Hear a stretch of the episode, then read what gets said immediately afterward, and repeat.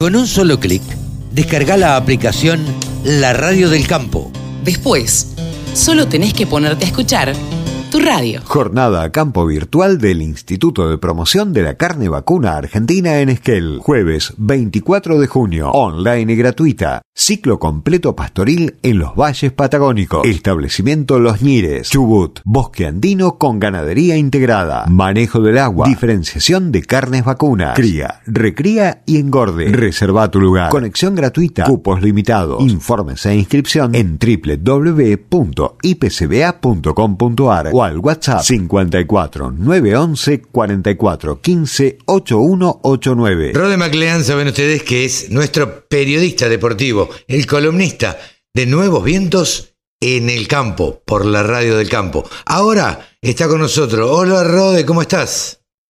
Hola Carlos, ¿qué tal? ¿Cómo estás? Espero que estés muy bien. Yo, en mi caso también, muy tranquilo, con ganas de hablar de deportes. Bien, siempre. ¿qué tenemos entonces eh, ¿Qué nos deja esta semana y qué nos espera, espera el fin de semana? Eh, bueno, esta semana eh, ocurrió, tuvimos acción en tenis en Roland Garros. Eh, Diego Schwartzman venció al serbio Alhaz Bedene en tres sets, 6-4, 6-2, 6-4. Eh, Schwartzman que parece, pareció que arrancó motivado Roland Garros y bueno, obviamente esperamos que, que le vaya bien. Eh, y bueno, tendrá su enfrentamiento en la próxima semana que todavía no conoce su rival y eh, lamentablemente Federico Cori el jueves también, al igual que Schwarman, eh, perdió lamentablemente contra Mateo, Mateo Berretini en tres sets. Eh, es una pena y hasta ahora los únicos dos argentinos que quedan en el torneo que se disputa en Francia son eh, Diego Schwarman y Federico Elbonis, que ambos tienen que disputar la tercera ronda. Eh, eso en el sector masculino, en el femenino, como única representante de nuestro país teníamos a Nadia Podoroska, que lamentablemente perdió en, la, en primera ronda contra la número 10 del mundo. Eh, se trata de Belinda Bencic, que le ganó eh, en dos sets.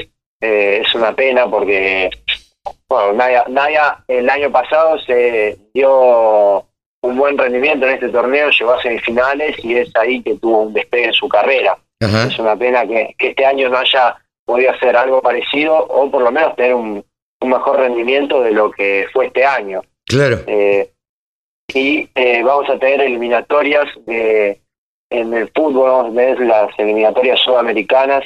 Eh, Argentina se va a enfrentar este martes frente a Colombia eh, a las 8 de la noche. Eh, en la octava fecha. ¿Está, Eh, ¿Está en problemas Argentina por el tema de COVID? ¿Cómo, cómo? Si está en problemas Argentina por el tema del COVID. Eh, no, no, no. eh, hasta ahora no hay. Eh, sí hubo un- unos pequeños problemas con Agüero, eh, Franco Armani y Gonzalo Montiel que estuvieron dando positivo en las pruebas rápidas de coronavirus, eh, pero todavía se está viendo si es un falso negativo. Eh, Viste que a veces suele ocurrir eso de que Sí, pero falsos positivo, positivos no hay. Claro, pero positivos eh, todavía no hay, eh, así que bueno, esperamos que siga así. Eh, y bueno, va, va, eh, se prepara para lo que va a ser la Copa América que se va a disputar este, este 13 de junio, eh, a partir de este 13 de junio, que va a ser en Brasil, primero iba a ser en Argentina y Colombia, después Colombia se, se bajó de, de, la sede porque bueno, eh, es evidente que atraviesa problemas sociales muy fuertes en su país y Argentina parecía ser el único país organizador hasta que a último momento eh, se dio de baja como sede. Eh, entonces eh, el torneo, la Copa América, se va a disputar en Brasil eh, y arrancará el 13 de junio, eh, obviamente con Brasil en el primer partido. Argentina jugaría el 14 de junio, el lunes 14 de junio, eh, contra la selección de Chile. Eh, así que va a ser un partido bastante interesante. Una eh, locura que se organice en Brasil, uno de los países que tiene mayor cantidad de contagios, ¿no? Ah, así es, es un país que las condiciones sanitarias y con el tema del coronavirus no son las mejores, entonces hay que... es- es- se cuestionó mucho la decisión de la Conmebol de trasladarlo a Brasil, se había hablado de que de que se juegue en Estados Unidos o en Chile, pero eh, bueno, la Conmebol y sus manías, ¿no? nunca, nunca nos dan cierta seguridad de por qué, qué, qué, requerimientos utilizan para elegir, qué, eh, no, no, se sabe. Sí, en definitiva, ¿qué, ¿qué, criterios utiliza para elegir? ¿no? Me parece que es únicamente la plata. Este, únicamente la, cuestión económica es lo que les importa. Pero bueno, eh, ¿qué historia nos trajiste para hoy, Rodé? Y, y bueno, como, como contaba, detrás de, cámaras o detrás de, micrófono, fuera de micrófono. Eh, fuera del micrófono, exactamente. Eh, como se acerca la Copa América, eh, la otra vez hablamos de, Diego Armando Maradona, esta vez vamos a hablar de, un jugador de la selección argentina, pero esta es de Gabriel Batistuta. El gran Bati. El gran Bati, el, el conocido Bati que eh, es un jugador, fue un jugadorazo sin duda de Argentina, un gran goleador, eh, un jugador que empezó en Newell's Old Boys de Rosario en la temporada del año 1988, eh, con gran eh, número de goleadores. Eh, un dato interesante, hizo 354 goles en 633 partidos disputados en toda su carrera. cabe destacar que, que durante varias, varias temporadas, varios años, fue el máximo goleador de la selección argentina, con 54 goles, hasta que lo, lo superó Lionel Messi, que en la actualidad tiene, tiene 71, 71 tantos. Eh, pasó eh, por equipos como River y Boca, pasó en, los dos equipos del, del Superclásico, jugó en la Fiorentina, en donde es un absoluto ídolo, eh, es, es historia pura en la Fiorentina. la otra vez hablábamos de Maradona en el Napoli, bueno, Batistuta en la Fiorentina, es sin duda eh, impresionante la influencia que, tuvo Bati, estuvo eh, más de siete temporadas eh, y eh, todas seguidas, no, no tuvo un paso cortado. También jugó en otros equipos de Italia como lo fueron la Roma, que jugó unas tres temporadas, y en el Inter de Milán también jugó una, una sola temporada. Después se retiró en el fútbol catarí cuando, cuando jugó para el Al Arabi de, de ese país, de Qatar. Eh, en, la, en la selección eh, consiguió dos Copas Américas eh, en, en 1991 y en 1993. Y, y cabe destacar que en 1991 en, la, en esa Copa América fue el goleador, hizo seis goles en seis partidos. y en 1993 solo hizo tres goles en los seis partidos que disputó. pero los, hizo dos goles muy importantes, que fueron los de la final contra, contra México. ganamos por 2 a 1.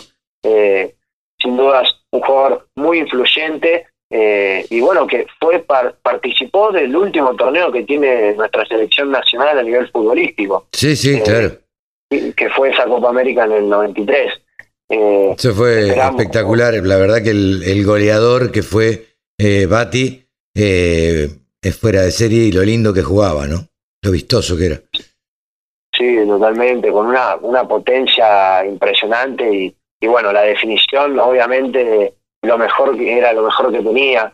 Eh, conquistó varios campeonatos, conquistó el campeonato de primera división con River, eh, ascendió en la, eh, de la Serie B a la Serie A con, con la Fiorentina, ganó una Supercopa de Italia también con la Fiorentina, una Copa de Italia, y con Roma ganó la Serie A y la Supercopa de Italia. Sin dudas, muy influyente a los equipos que, fue y eh, grandes distinciones individuales como el máximo goleador de la Copa América en 1991 eh, y una, un, también que se mostraba como muy buena persona, siempre eh, ha destacado su, su humildad eh, frente a las distintas personas. Me, acuerdo en un programa televisivo que él decía que en su casa no tenía ninguna foto de, él con sus medallas o no tenía colgado sus trofeos. Eh, y eso quizás para algunos le llame la atención a una persona que fue tan exitosa e influyente en, el, en un deporte como es el fútbol, con, con lo que cuesta llegar sin dudas cabe destacarlo como una buena parte del ser humano de Batistuta. Sí, un gesto, un gesto, un gran gesto. Bien, Rode, hemos recordado a Bati y hemos dado un pantallazo de lo que será, lo que fue la semana pasada y de lo que va a ser la semana próxima. Gracias y te esperamos la semana que viene. ¿Te parece? Total, totalmente, nos estaremos viendo la semana que viene con otro perfil y con mucha información sobre el deporte. Buen fin de semana. Rode MacLean ha pasado por los micrófonos de la radio del campo. Jornada a campo virtual del Instituto de Promoción de la Carne Vacuna Argentina en Esquel. Jueves 24 de junio. Online y gratuita. Ciclo completo pastoril en los valles patagónicos. Establecimiento Los Ñires. Chubut. Bosque andino con ganadería integrada. Manejo del agua. Diferenciación de carnes vacunas. Cría, recría y engorde. Reserva tu lugar. Conexión gratuita. Cupos limitados. Informes e inscripción en triple www.ipcba.com.ar o al WhatsApp 54 911 44 15 8189. Agricultura, ganadería, semillas, razas, precios, tecnología. Toda la información en la radiodelcampo.com. El gurú